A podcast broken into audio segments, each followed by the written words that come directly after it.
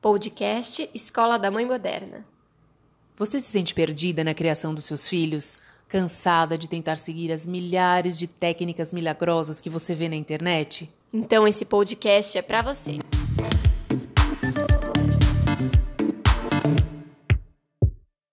Oi, eu sou a Tatiana Tosi, coach para mães. Seja bem-vinda ao nosso podcast.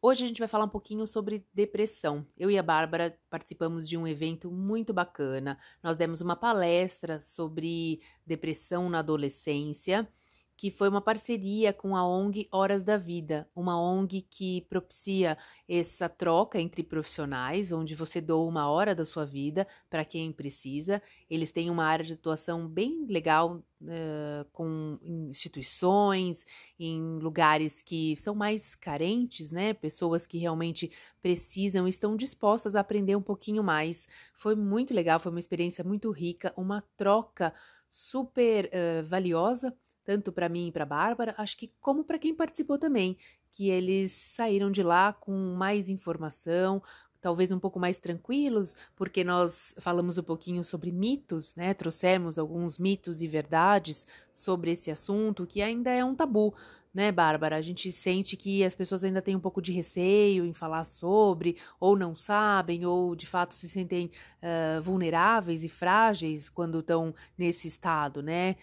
Exatamente, Tati. E aí a gente pensou em trazer esse bate-papo aqui para o podcast, porque é muito interessante a gente refletir sobre esse assunto, a gente recebe muitas dúvidas e nada melhor que esse espaço que a gente tem mais tempo, é um espaço mais desconstruído, bate-papo mesmo, para que a gente possa refletir. E eu acho que para a gente começar, a gente poderia tentar pensar juntas o que é depressão né? Vamos trazer esses mitos e verdades para as pessoas? Eu acho que a primeira pergunta que sempre as pessoas têm é: a tristeza é sempre o primeiro sintoma? Parece mesmo, né? Parece que a pessoa, que a tristeza, ela é, de fato, quando a gente se sente assim, já logo a gente pensa, ah, será que eu tô com depressão? Então, de repente, no meio de um problema, no meio de uma situação difícil que a gente pode passar, uma morte, uma perda, um rompimento de um relacionamento, logo a primeira impressão que a gente tem é essa, ah, eu tô deprimido. Mas não é bem por aí, né? A gente entendeu que a depressão ela começa com uma apatia. Então, um dos primeiros sintomas é, da, dessa doença é que você não tem vontade de fazer nada. Você fica apático, a vida perde o sentido, perde a cor. Chega um momento que você não tem vontade de fazer aquilo que você mais gostava. Atividades corriqueiras. Às vezes a pessoa não tem vontade de levantar da cama, não tem nenhum estímulo para isso. Então, esse é o sinal, primeiro sinalzinho de alerta. Quando você se sente sem vontade, não quer se maquiar, não quer sair com os amigos, não quer nem trabalhar, né, o seu desempenho no trabalho, as pessoas sentem que você ao seu redor percebem o quanto você está distante e sem vontade de nada. Outra, outra pergunta que a gente levantou na nossa palestra é se, o que, que as pessoas achavam, né? Se as pessoas depressivas tendem a ficar mais isoladas. E essa é uma pergunta muito interessante, porque sim, é, a depressão ela tende ao isolamento. O isolamento social é um sintoma típico da depressão, mas é sempre importante a gente pensar que um único sintoma nunca caracteriza a doença completa. Não é porque você está mais recolhido, que você está precisando ficar mais sozinho, que necessariamente você está deprimido, mas é um sinal de alerta é, esse movimento de reclusão, principalmente se você sempre foi uma pessoa expansiva, se você sempre foi uma pessoa que gosta de estar com as pessoas, que gosta de conversar, o isolamento é um sinal importante de alerta. Outra pergunta muito interessante que a gente fez é: pessoas sensíveis são alvos mais fáceis de depressão? Mito ou verdade, Tati? Mito, total. As pessoas sensíveis, elas é, têm essa característica, todo mundo, né, pode, pode ter esses, passar por momentos também onde você se sente um pouco mais fragilizado em relação aos acontecimentos, mas não necessariamente uma pessoa sensível, ela está mais predisposta. O que faz com que a pessoa esteja mais predisposta, é, ou é um fator genético, que isso é, é bem forte, né, a gente tem visto isso constantemente nos nossos estudos, e uh, o excesso de estresse também pode levar a um quadro depressivo. E a depressão interfere na produtividade profissional, Bárbara? Sim, sem dúvida. A pessoa deprimida, ela tende a ficar mais desconcentrada, sem energia e com falta de iniciativa para realizar tarefas simples que sempre gostou de fazer. Então, no trabalho, naturalmente, isso também vai acontecer, porque é perde essa energia. Aquilo que você falou no começo, né, Tati, sobre a apatia, tem a ver com isso, essa falta de vontade, de energia, falta de brilho. Você simplesmente não tem força para fazer coisas que você fazia. Isso interfere diretamente na sua produtividade. E ligado a isso, os pensamentos negativos, eles são um sintoma comum? São. Lembra daquele desenhinho? Eu não lembro o nome dela, daquela hiena que falava, oh, vida, oh, azar. É mais ou menos isso. A pessoa, a pessoa quando tá com, com depressão, ela realmente tem esses é, esses pensamentos mais constantes, ela se torna mais pessimista, né? Tudo parece que dá errado, parece que a vida dela vai se arruinar a qualquer momento, parece que ela é culpada de tudo, a autoestima tá lá embaixo, então ela passa a ser o tudo que acontece de ruim ao redor é culpa dela. Ela passa a ser esse é, esse centro aí de negatividade. Outra outra perguntinha. A depressão pode causar dores pelo corpo? Pergunta interessante, né? E sim, as dores são consequências das alterações cerebrais causadas pela depressão, porque a depressão ela causa alterações físicas. A gente muitas vezes tem esse mito na cabeça de que depressão é falta de vontade, é frescura, é preguiça, se a pessoa quiser mesmo, ela sai dessa. Mas não é verdade. A depressão já está mais do que provada que causa alterações nos neurotransmissores, nos hormônios cerebrais e, consequentemente, causa dores pelo corpo. Porque a pessoa ela não quer se movimentar, a pessoa ela tende a ficar mais, mais quieta, mais recolhida e naturalmente isso também causa essas dores. Relacionada a isso, Outra pergunta: depressão pode causar distúrbios no sono? Pode e causa. E aí tem os dois aspectos. Ou a pessoa dorme demais, tem uma sonolência tremenda, quer ficar só no canto escuro dormindo, ou ao contrário, a pessoa fica com insônia e não consegue pregar o olho durante a noite. E o apetite? A depressão pode tirar o apetite? O que, que você acha, Bárbara? Não necessariamente, depende da pessoa. Tem pessoas que começam a passar a comer excessivamente, então o apetite aumenta muito, usa é, a tristeza para se alimentar, e tem pessoas que perdem o apetite, passam longos períodos em jejum porque simplesmente não tem vontade mais de comer. É, outra pergunta, Tati: falta de memória é um sintoma de depressão? Sim, as pessoas às vezes elas ficam muito distraídas, distantes, assim, então realmente longe, não, não aquele pensamento que vai divagando, né? Ou como eles falam, brisando, né? A pessoa ela não tá muito conectada com o que está acontecendo na realidade, então os acontecimentos eles vão e vêm, ela sente muita insegurança, então ela não, não assume riscos, e aí para você né, ter uma opinião a respeito, para você se concentrar, para fazer alguma coisa, você tem que estar tá 100% envolvido na situação. E a pessoa com depressão, ela tem um pouco de medo. Então, ela se. É, é como se fosse uma defesa, né? Ela, ela se afasta e, e não se conecta a, a determinados assuntos mais profundos. E pode ser uma porta de entrada para outras doenças? Sim, a depressão ela pode sim ser é, entre os problemas que podem desencadear, né, da depressão, ela pode acontecer a perda da libido, né, que é um dos sintomas também da depressão, é, e aumenta o risco de AVC, doenças cardíacas e piora do diabetes. Então, a depressão é uma doença grave que precisa ser cuidada, precisa ser olhada e precisa principalmente ser falada. Quanto mais a gente falar sobre o assunto, menor são os riscos da gente achar que é uma bobagem e a gente poder ajudar. Nosso objetivo com, com esse bate-papo hoje é desmistificar alguns dos sintomas e principalmente ajudar a difundir esse assunto que é tão importante. Vamos falar um pouquinho, Tati, qual que é a diferença entre depressão e tristeza? A tristeza, ela é aquele sentimento que passa. Né? Então, ela vem, tem uma razão é, por estar presente, então é, tem um input aí que acontece, algum acontecimento, alguma coisa, um episódio na vida e causou essa tristeza, mas ela vai embora.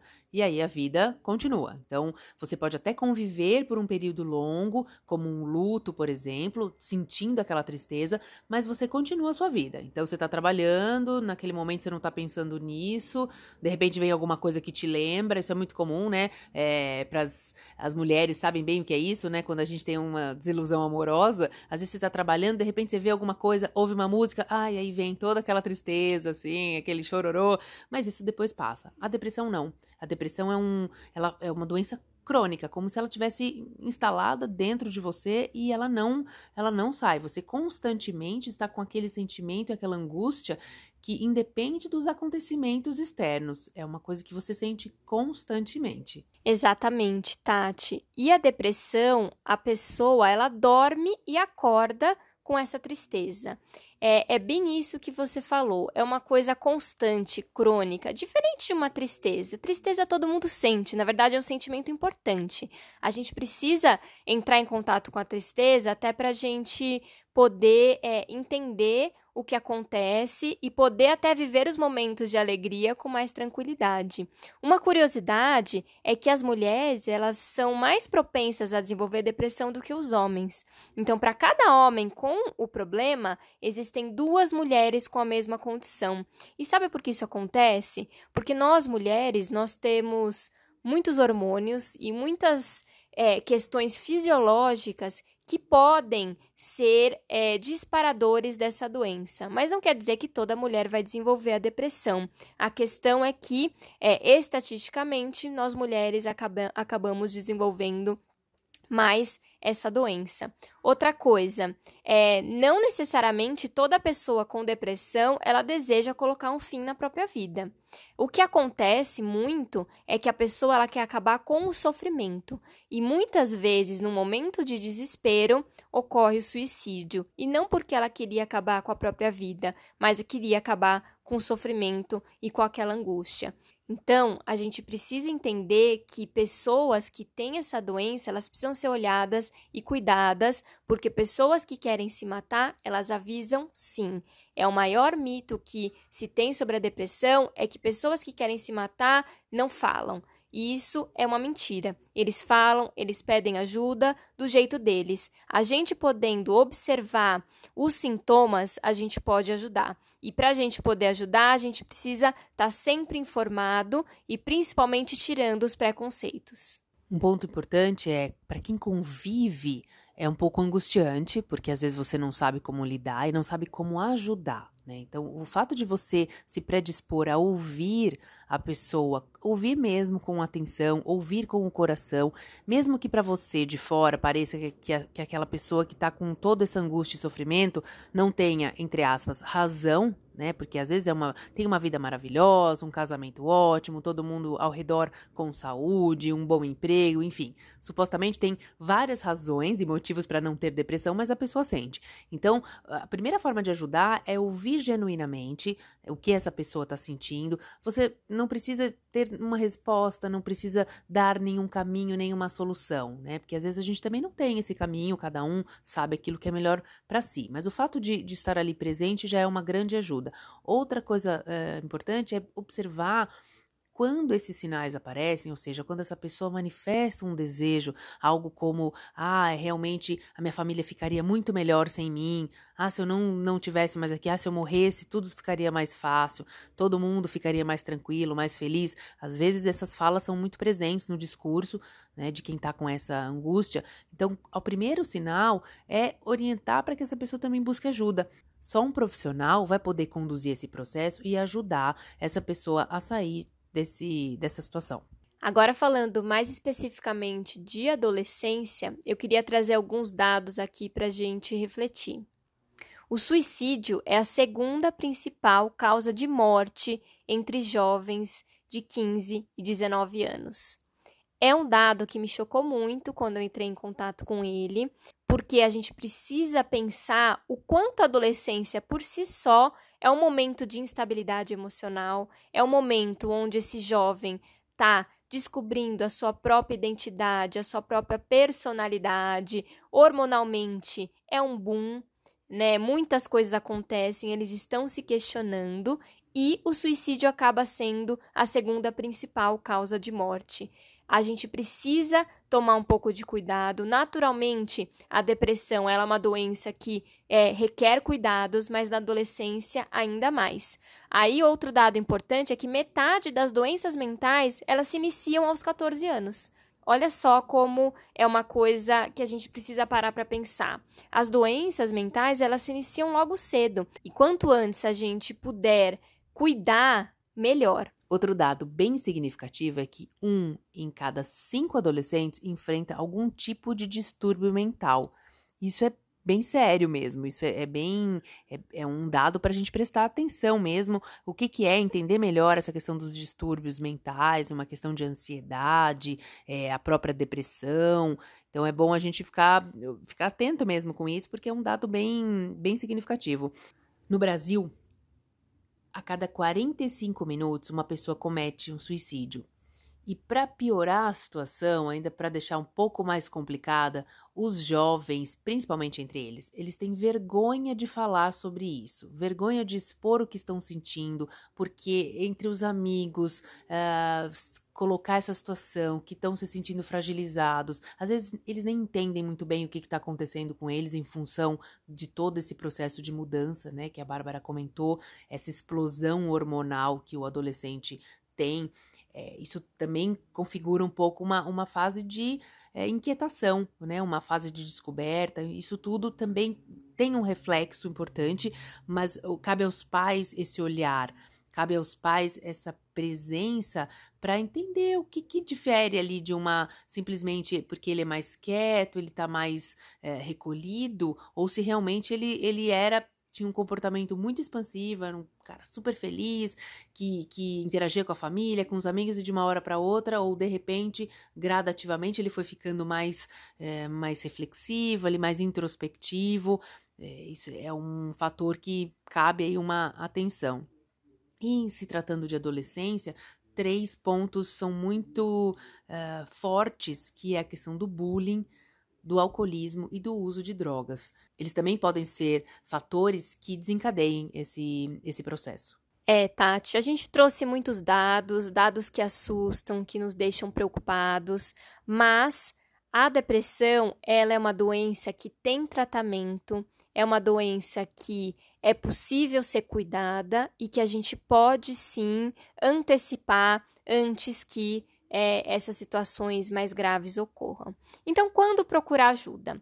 Eu tenho três dicas importantes para compartilhar com vocês. A primeira delas é: quando vocês observarem que os quadros de tristeza da pessoa, né, que você está ali acompanhando, ela está se prolongando excessivamente ou está desproporcionalmente profundo, é um primeiro sinal de alerta. O segundo sinal um desânimo persistente, uma dificuldade e mesmo desmotivação para curtir a maioria das atividades que gostava é um segundo sinal de alerta importante. E por fim, o terceiro sinal de alerta é se, junto com esses sintomas, surgirem alterações de sono, apetite, ideias muito pessimistas, então, por exemplo, quando a criança não consegue expressar ou mesmo nega aquilo que está sentindo, esse adolescente, uma dificuldade de se concentrar, de dormir ou sono excessivo,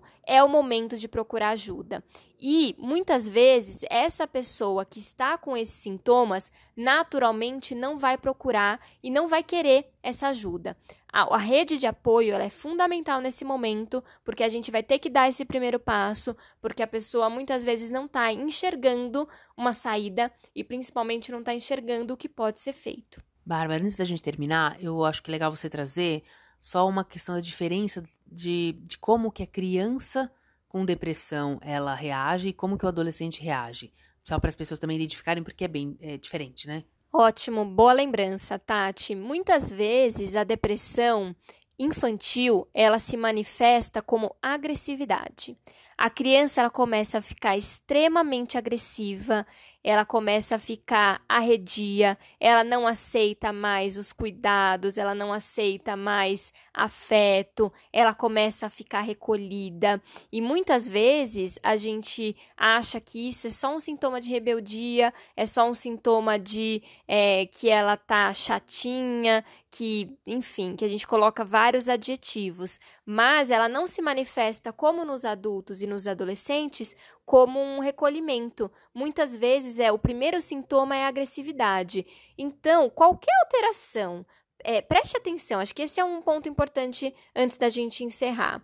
Se seu filho ele tem um padrão de comportamento constante e de repente mudou, pode ser. Então ele era muito quieto, começou a ficar agressivo, ou ele era muito falante, começou a ficar recolhido. Qualquer coisa que te chame atenção é o momento de procurar uma orientação.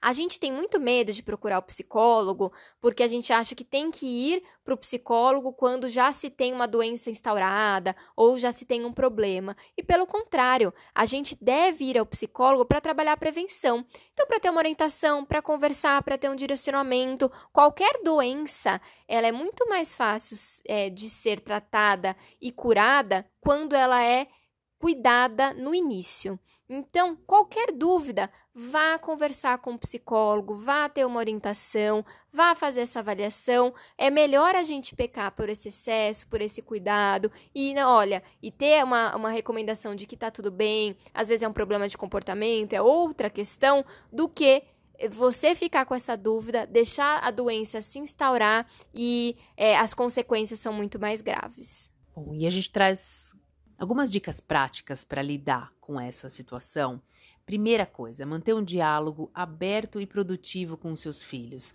Isso vai facilitar muito as coisas em todos os sentidos, não só relacionado à depressão, mas é, para identificar essas mudanças de comportamento, quando você conhece realmente aquilo que seu filho gosta, os hábitos, como ele reage diante das situações, isso vai ajudar muito. E a conversa, ela sempre é esclarecedora. Quando existe esse diálogo, esse espaço para o adolescente falar o que está pensando, o que está sentindo, sem que ele seja julgado, mas que ele seja realmente acolhido, né? Que ele possa trazer ali aquela angústia e ele vai ter um suporte na família. Isso é muito é muito gratificante quando uma família consegue ter esse nível de, de conversa. É, é muito bacana isso. Outra questão é a empatia. Nunca desvalorize nem desqualifique qualquer sentimento que o seu filho traga porque às vezes, realmente, para quem está de fora, aquilo parece uma bobagem, pode parecer, mas quem está sentindo e quem está é, eh, envolvido com a situação, aquilo tem um valor. Então é importante se colocar no lugar né, do, do filho e entender que momento é esse de vida que ele está passando. Outra coisa é prestar atenção nas fases de desenvolvimento do seu filho. Cada fase tem ali suas características, os seus desafios. É, quando, quanto mais você conhece e sabe o que esperar de cada fase, mais fácil para entender se é pertinente ou se não é pertinente, ou se tem algo que não que não está cabendo ali naquele momento. A conexão com os filhos é algo que acontece no dia a dia, é uma construção. Então, cada momento é uma oportunidade de se conectar para entender melhor uh, e para ajudar quando for necessário. E por último, observe os gostos e interesses do seu filho. Quando a gente sabe realmente aquilo que é importante para eles, a gente consegue estar dentro desse universo e fazer parte realmente do mundinho deles.